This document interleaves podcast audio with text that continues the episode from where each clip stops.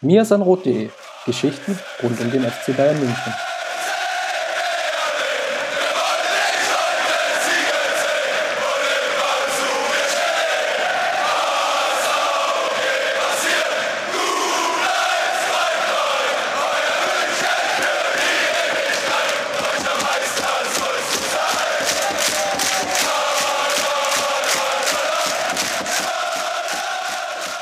Herzlich willkommen zum Mir sein Rot Podcast. Lang hat es ja nicht gedauert zwischen der letzten Episode und der jetzigen Ausgabe. Grund dafür ist natürlich die Champions League Partie gegen Atletico di Madrid und besondere Spiele führen immer auch zu besonderen Situationen. Deswegen habe ich heute nicht nur einen Gast, sondern gleich zwei Gäste aus unserer geliebten Mir sein Rot Redaktion hier. Zum einen unser Neuzugang aus dem Winter. Grüß dich, Justin. Hallo. Und ja, will nicht sagen das Urgestein mittlerweile, aber Mr. The Englishman, Tobi, grüß dich. Hi. Ja, Tobi, lass mal gleich stark einsteigen. Muss ja noch so ein bisschen, oder wir beide müssen ja so ein bisschen Abbitte leisten. Wir hatten letzte Woche Donnerstag, glaube ich, zusammen einen Podcast aufgenommen. Der ist dann aber aufgrund von Postproduktionsschwierigkeiten, wie das so schön neudeutsch heißt, leider ein bisschen später rausgekommen. Aber im Endeffekt hat sich ja genau das bewahrheitet, was wir analysiert haben. Es war gegen Hertha ein Grottenkick, oder? Ja, das war's. Soll ich da mehr zu sagen oder können wir das so stehen lassen? Können wir so stehen lassen. Dann lass uns gleich weiterschauen auf Atletico. Eigentlich war ja, ich fange mal aus Münchner Seite an und die haben so mal den, die, die sanfte Brücke zu bauen. Ja, eigentlich bei uns nur im Podcast wirklich die Frage, bekommt Boateng Spielminute oder bekommt er sie nicht? Er hat sie überraschenderweise für uns beide, glaube ich, nicht bekommen. Denkst du, er ist jetzt eine Option für das Spiel gegen Madrid? Ich hatte ja, glaube ich, da gesagt, äh, nein, wenn er nicht in Berlin spielt, spielt er auch in Madrid nicht. Bei Guardiola weiß man nie so richtig. Boateng wird seinen Körper gut genug kennen, um das einschätzen zu können. Ich glaube eher nein, aber ich möchte mich da jetzt nicht so festlegen. Justin, du warst ja auch im Stadion. Teilst du die Meinung von Tobi, dass es wirklich so ein eher, eher dürftiges Spiel war? Ja, also erste Halbzeit war komplett daneben eigentlich. Einfache Ballverluste, überhaupt kein Tempo nach vorne. Ähm, so ein bisschen Erinnerung an Van Gaal Fußball eben so dieses, dieses U-förmige Aufbauspiel teilweise. Und ich weiß nicht, also da hat Tempo alles gefehlt. Und ähm, ja, zweite Halbzeit dann durch zwei Tore gewonnen, die eigentlich so nicht immer fallen. Also sehr glücklich. Aber ja, ich denke, die Bundesliga ist, ist auch durch soweit. Und ja, wer was anderes erwartet hat, der, der lag einfach falsch der Fokus liegt, glaube ich, wirklich auf die, auf den beiden Spielen, den Halbfinalpartien gegen Atletico. Atletico ist, glaube ich, war vor der Auslosung für viele das unangenehmste Los und ich würde den Gegner gerne mal so ein bisschen, ja, sezieren und einfach mal analysieren, warum das eigentlich der Fall ist, weil wenn man sich so rein die Statistiken anguckt, dann klingt es jetzt nicht wie eine, eine wirkliche Übermannschaft, auf die Bayern da jetzt trifft. In der Liga zwar Tabellenzweiter mittlerweile, aber auch nur nah an Barcelona rangerückt, weil die wirklich eine Schwächephase hatten. In der Champions League, ja, ähm, Gruppenphase sechs Spiele, vier Siege, ein Unentschieden, eine Niederlage, aber ja, ähm, unter anderem da auch gegen Benfica Lissabon, dem Viertelfinalgegner von Bayern, auch verloren im Hinspiel zu Hause sogar. Dann mühevoll im Achtelfinale im Elfmeterschießen weitergekommen also eigentlich deutet ja nicht vieles darauf hin, oder sagen wir es mal so, vom, von der reinen Papierform her wäre doch Bayern der Favorit, Tobi, oder sehe ich das völlig falsch? Ähm, wenn man nur auf die Ergebnisse und die nackten Zahlen schaut, dann wahrscheinlich schon. Nur wird Atletico wesentlich mehr Spaß daran haben, gegen Bayern zu verteidigen, als gegen Eindhoven oder Astana das Spiel machen zu müssen. Justin, hat Atletico denn das Rüstzeug oder Anders gefragt, was zeichnet sie denn besonders gut aus? Ja, du sprichst es ja an, äh, Rüstzeug in dem Sinne, ähm, dass sie einfach alles mitbringen, was Bayern in den letzten Jahren so ja, geschadet hat. Sie haben eine extrem starke Defensive, sie haben vor allem Körperlichkeit im, im Mittelfeld. Ähm, sie gehen in die Zweikämpfe wie vielleicht keine zweite Mannschaft, äh, die jetzt noch in der Champions League ist. Und ähm, ja, vor allem die Staffelung im System ist so brutal gut, dass es extrem schwer für Bayern wird, zwischen die Ketten zu kommen und sich ähm, vor das Tor von Atletico zu kombinieren. Und all das äh, plus die guten Umschaltmomente, die Atletico hat, sind halt ja die Dinge, wo Pep Guardiola Lösungen finden muss. Ich habe eine schöne Statistik mal gesehen, als Atletico im Rückspiel gegen Barcelona angetreten ist. Ja, ist es ihnen ja wirklich geglückt, dass Barcelona, glaube ich, 70, 80 Minuten lang keinen einzigen Pass in den gegnerischen Strafraum gebracht hat. Und ich glaube, das zeichnet so ein bisschen die Qualität aus, weil, korrigier mich, Tobi, wenn ich falsch liege, aber sie schaffen es auch extrem hoch zu stehen. Also sie stehen eigentlich relativ ähnlich wie Lissabon und nehmen die Gegner schon relativ früh in Empfang und mauern sich jetzt nicht so extrem ein, wie es zum Beispiel einige Bundesligisten in dieser Saison gegen Bayern München schon getan haben. Äh, richtig, und das macht sie auch gerade so gefährlich und so unangenehm als Gegner. Sie gehen vorne rauf, man muss diesen ersten Druck erstmal umspielen und sobald man den umspielt hat, verstehen sie es aber genauso gut, etwas abzulassen, den Gegner kommen zu lassen und diese Angriffe einfach abzuwehren und in Umschaltmomente umzuwandeln. Also es ist weder eine Mannschaft, die äh, wie zum Beispiel jetzt äh, das Leverkusen von Roger Schmidt wild vorne drauf geht, noch ein äh, Chelsea von 2012, was nur hinten drin steht, sondern sie können defensiv eigentlich alles sozusagen. Es liest sich ja auch in der Statistik ganz gut ab. In der Liga haben sie aktuell erst 16 Gegentore kassiert und steuern da so ein bisschen auf einen einen Rekord oder einen Liga-internen Rekord hin, wenn ich das jetzt ganz richtig im Kopf habe. Und haben wir auch unter anderem jetzt im Vergleich zu den anderen beiden Top-Mannschaften in der spanischen Liga, Barcelona mit 29 Gegentoren und Real Madrid mit 32, auch viel weniger Tore kassiert. Justin, du hast ja bei uns die, die Vorschau geschrieben. Gibt es denn in der Defensive da einen Akteur, der da besonders herausragt? Oder ist es jetzt wirklich, wie wir schon versucht haben, so ein bisschen darzustellen, die eher das Kollektiv? Also es ist schon eher das Kollektiv, wenn man jemanden herausheben möchte, dann äh, natürlich den Verletzten ähm, Diego Godin, der ja überragende Saison wieder spielt, der ich glaube in der Champions League 73 Prozent seiner Zweikämpfe gewonnen hat, am Boden wirklich extrem schwer zu, zu äh, schlagen ist, zu umspielen ist. Und der wird Atletico natürlich fehlen, aber ähm, ja, das System ist so gut von Simeone, dass es den, den Spielern leicht gemacht wird, eben in dieses System wieder reinzufinden und das auch Ausfälle sehr gut kompensiert. Das haben sie in dieser Saison schon öfter bewiesen. Tobi, lass uns mal ein bisschen weiter schauen, ein bisschen weiter nach vorne rücken. Es ist ja schon ein bisschen paradox, dass jetzt ausgerechnet Fernando Torres so ein bisschen wieder die heimlichen Hoffnungen mitschürt da ja auch so ein bisschen die Transferpolitik ja in den letzten Jahren nicht ganz so glücklich war, was zumindestens die, die Stürmerposition anbegeht. Jackson Martinez, der vor der Saison gekommen ist aus Porto, ist ja überhaupt nicht eingeschlagen und hat ja überhaupt nicht funktioniert und deswegen darf sich ja jetzt der Altmeister wieder versuchen. ja, man hätte es kaum für möglich gehalten. Torres war schon abgeschrieben zwischenzeitlich vor so etwa zwei Jahren ja schon fast so eine Art Lachnummer geworden.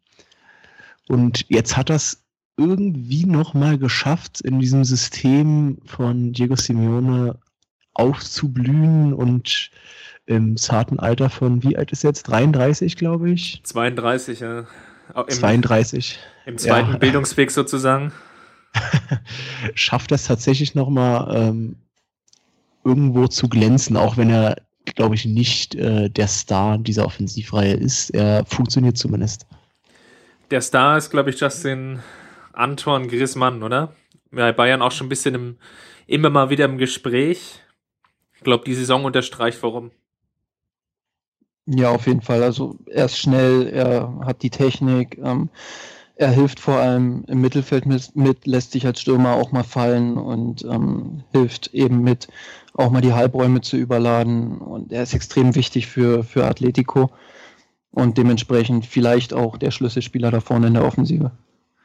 Hat in der Champions League jetzt schon in zehn Partien sechsmal getroffen. In der Liga müsste ich jetzt schauen, liegt er bei 20 Treffern. Und Atletico, wie gesagt, ist jetzt nicht die Mannschaft mit extrem hoher Torgarantie. 59 Treffer, also das heißt, jeder, jeder dritte Treffer geht auf sein Konto. Es ist im Endeffekt der, der unbeschrittene Stürmerstar. Lässt er sich am ersten mit Marco Reus vergleichen, Tobi? Ah, ja, das liegt, ist schon so ein Vergleich, der irgendwo nahe liegt. Das ist vielleicht, bei Reus denkt man vielleicht mehr daran, dass er von links über die Halbräume kommt. Griezmann ist da, glaube ich, ein bisschen weitreichender. Wenn man will, könnte man fast sagen, die Veranlagung von Marco Reus mit dem Bewegungsradius vom Ivica Olic.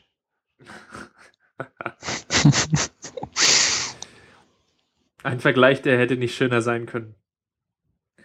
Es gibt aber auch noch eine Figur, die, glaube ich, das ganze Kollektiv dann trotzdem überstrahlt und das ist der Träger, äh, Trainer Diego Simeone, der jetzt auch am Wochenende beim 1-0-Sieg gegen Malaga schon wieder für Aufsehen sorgte, weil ein Konter von Malaga durch einen zweiten Ball im Spiel unterbunden wurde. Es gab erst zunächst den Verdachtsmoment, dass sogar Simeone den Ball selber ins Spiel gebracht hat. Im Endeffekt war es wohl ein Balljunge. Und jetzt streiten sich so ein bisschen die Geister, ob der Balljunge von Simeone angestiftet ist, glaube ich, das richtige Wort wurde. Und ja, es ist, glaube ich, so ein Grenzgänger zwischen den Welten, der es aber dann doch immer wieder schafft, aus den ja doch relativ wenigen Möglichkeiten das, das Optimum aus der Mannschaft rauszuholen. Justin, du hast ja im Vorbericht bei uns im Blog auf Mir sind Rot auch wieder einen ja, Fan-Experten sozusagen äh, interviewt. Wie ist denn die, die Meinung im Atletico-Lager zu Simeone? Also die ganze Stadt, der ganze Verein steht natürlich äh, hinter Simeone und ja, ich, ich weiß gar nicht, ich, es gibt auch eigentlich gar keinen Grund, gegen ihn zu sein, wenn man, wenn man Atletico-Fan ist. Es ist ja ähnlich wie bei Spielertypen wie Vidal. Ähm, wenn man diese Leute in den eigenen Reihen hat, dann steht man hinter ihnen. Und wenn sie eben bei, bei dem Gegenüber spielen oder trainieren, dann, dann ist man halt gegen sie. Also ich glaube, dieses Temperament, das passt auch irgendwo in diesen Verein rein. Und, und Simeone und Atletico passt einfach. Dann lass uns vielleicht mal so ein bisschen den Blick wechseln, jetzt wo wir so relativ viel über Atletico gesprochen haben. Tobi, wir beide haben ja schon äh, relativ lange jetzt ähm, im letzten Podcast darüber philosophiert, ob es jetzt eher eine mentale Müdigkeit da ist oder ob es jetzt einfach nur die, die spielerische Schwäche, die der FC Bayern hat, einfach bedingt ist durch die vielen hintereinander folgenden Spiele. Was erwartest du denn jetzt auf spielerischer Seite, vor allem jetzt im Hinspiel? Ich erwarte das typische Guardiola Bayern in Champions League Auswärtsspielen das vorsichtig agieren wird, zunächst darauf achten wird, den Ball nicht zu verlieren und erst dann schauen wird, ob es eine Möglichkeit gibt, wirklich zu agieren und zu kreieren. Es wird kein Feuerwerk abbrennen. Es werden keine fünf Stürmer, in Anführungszeichen Stürmer, äh, aufgestellt werden, sondern es wird wirklich, denke ich mal, eine sehr, sehr verhaltene und vorsichtige Aufstellung werden. Siehst du es anders, Justin? Nee, ich bin da bei ihm und ich finde es auch gut so, weil ähm, ich erwarte Atletico in den ersten 15 Minuten sehr wild. Sie werden versuchen, auf ein schnelles Tor zu gehen, das Publikum sofort auf ihre Seite zu bringen, die Stimmung aufzuheizen und da Ruhe reinzubringen und vor allen Dingen das Mittelfeld zu kontrollieren, wäre vielleicht auch gar nicht so schlecht. Also ich bin da bei Tobi und ich denke auch, dass es der richtige Weg ist. Aber was können wir dann aufstellungstechnisch erwarten? Lass vielleicht mal von hinten anfangen.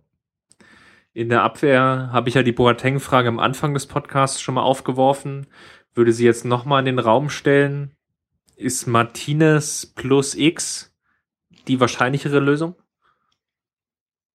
Ähm, ja, denke schon, weil Boateng jetzt eben keine Spielpraxis gehabt hat. Aber Tobi hat es richtig erwähnt, bei Guardiola weiß man nie. Ähm, er hat schon öfter Spieler in Anführungsstrichen zu früh ähm, eingesetzt.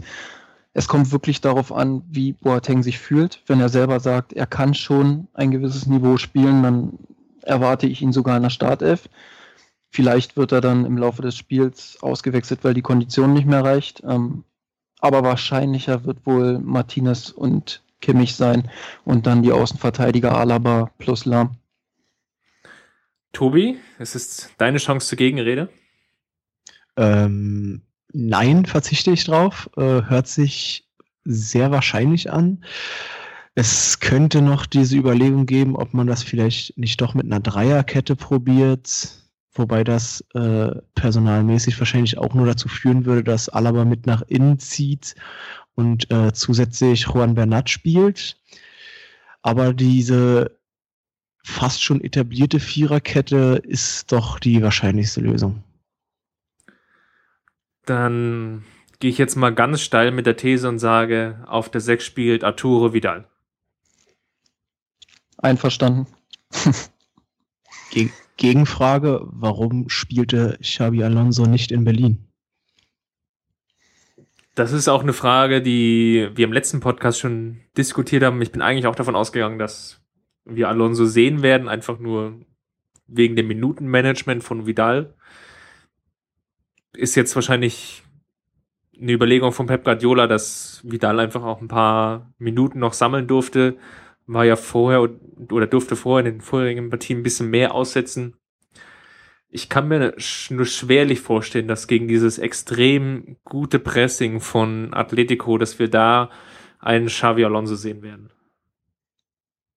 Ja, obwohl die Überlegung wäre schon da, wenn man das Mittelfeld ähnlich kontrollieren will wie in Lissabon, ähm, dass er, dass er vielleicht sogar Xabi Alonso und Vidal aufstellt und auf Thiago verzichtet, was sowieso sehr naheliegend ist, weil Thiago eben nicht diese Form hat und zuletzt keine guten Spiele gemacht hat. Oder alle drei spielen. Das würde ja dann bedeuten, dass wahrscheinlich Müller oder und oder Götze nicht spielen werden. Götze wird nicht spielen. Ja, denke ich auch. Gut, Götze hat jetzt viel gespielt. Ich kann mir natürlich aber vorstellen, dass er aufgrund der Ballsicherheit und seiner ja auch guten Raumbewegung, dass er eigentlich schon noch Option wäre, gegen Atletico zu spielen.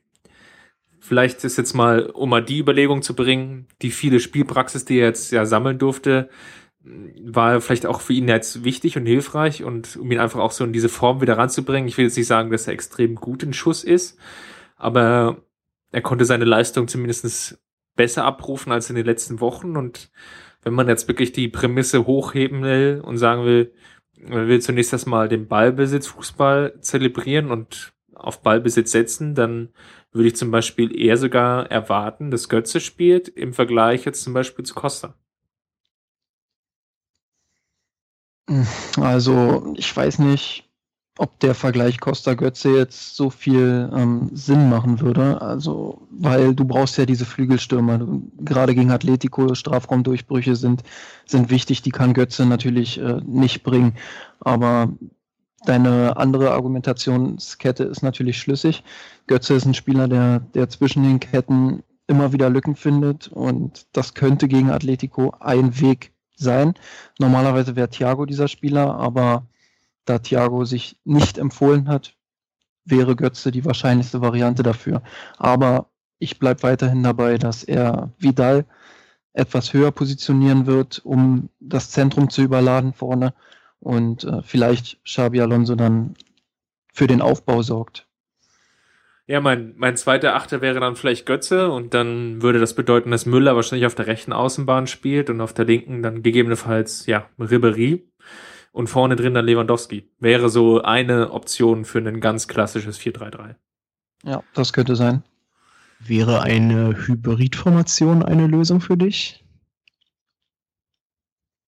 Sicherlich auch möglich. Ich ich tue mich bei Pep Guardiola aktuell relativ schwer und zwar in dem Sinne, dass man normalerweise so eine Aufstellung von ihm sogar fast erwarten würde, aber in der jetzigen Situation hat er doch eigentlich immer relativ häufig auf dieses Standard-Rüstzeug zurückgegriffen und ist so zum Ergebnis Pep geworden, der eigentlich das Ergebnis so ein bisschen in den Vordergrund gestellt hat und nicht und, und wirklich die allerletzten taktischen Überlegungen so ein bisschen hinten angeschoben hat.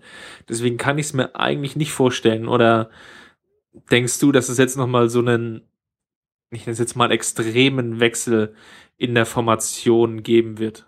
Gerade in so einem mhm. wichtigen Auswärtsspiel in der Champions League.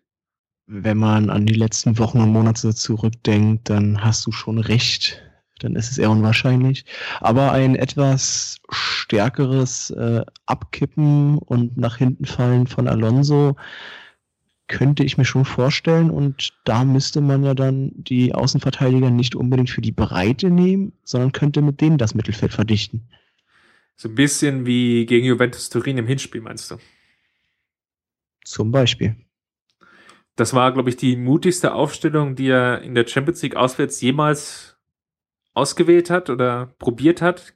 Es hat sich auf jeden Fall die ersten 60 Minuten ausgezahlt. Danach war es wahrscheinlich so ein Hauch ein Fitnessproblem.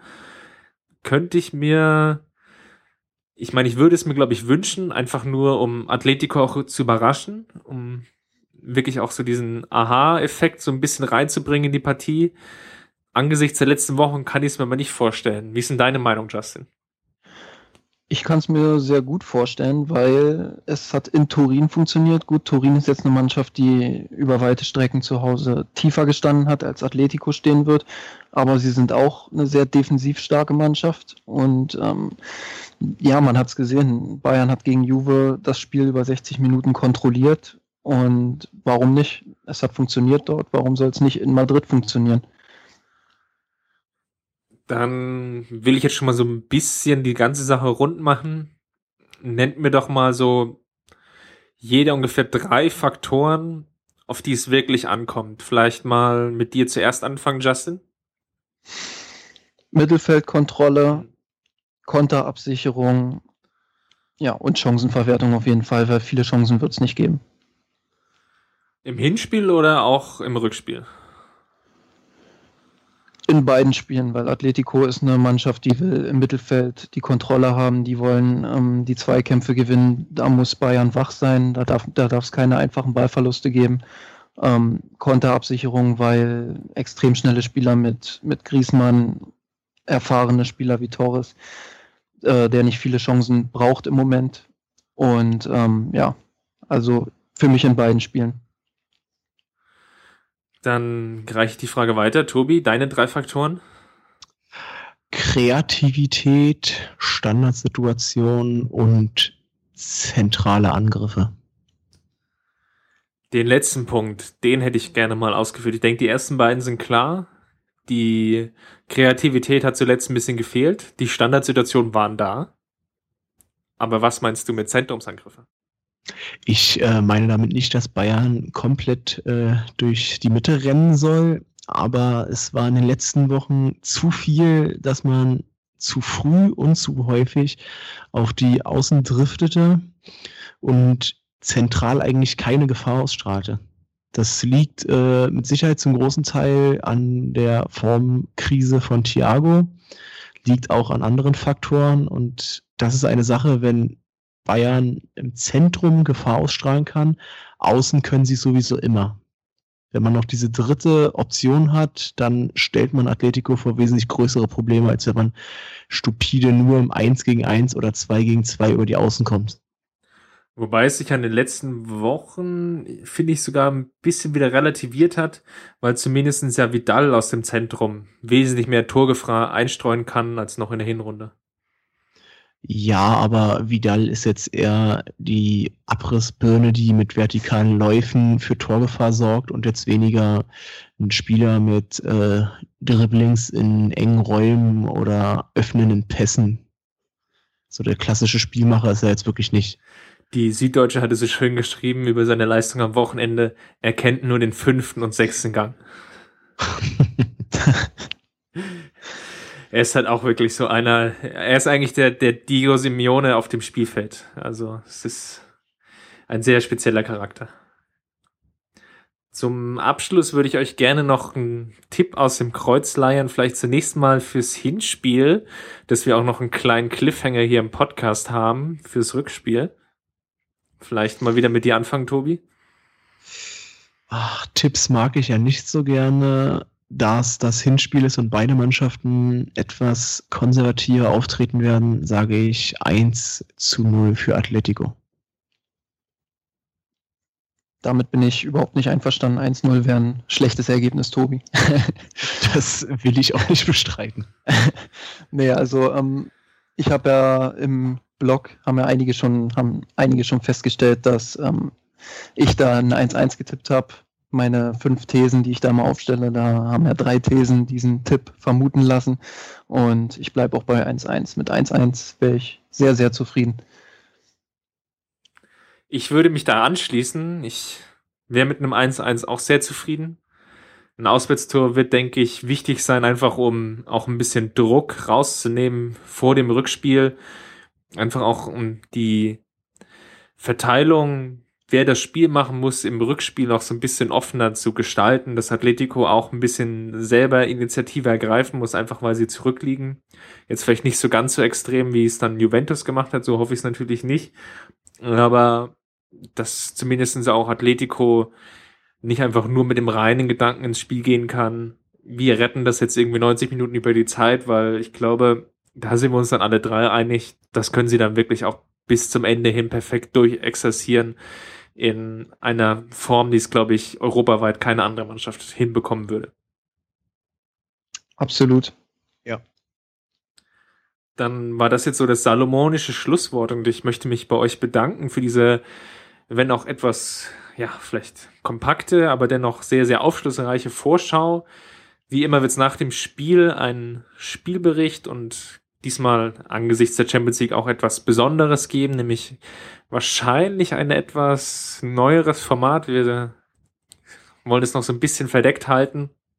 Auf jeden Fall im Blog dann mal nach dem Spiel vorbeischauen, ungefähr so eine Stunde nach Anpfiff, mirsanrot.de. Ansonsten wie immer informiert bleiben über den sozialen Kanälen, Twitter at mirsanrot und facebook.com slash mirsanrot und wir würden uns sehr gerne natürlich über eine iTunes-Rezension freuen, wenn ihr denn unseren Podcast über iTunes abonniert habt. Dann bleibt mir nur euch beiden noch zu sagen, vielen Dank. Es war meine Ehre. Ebenfalls. Und damit beende ich die Berliner Runde und sage bis zum nächsten Mal. Macht's gut. Servus. Servus.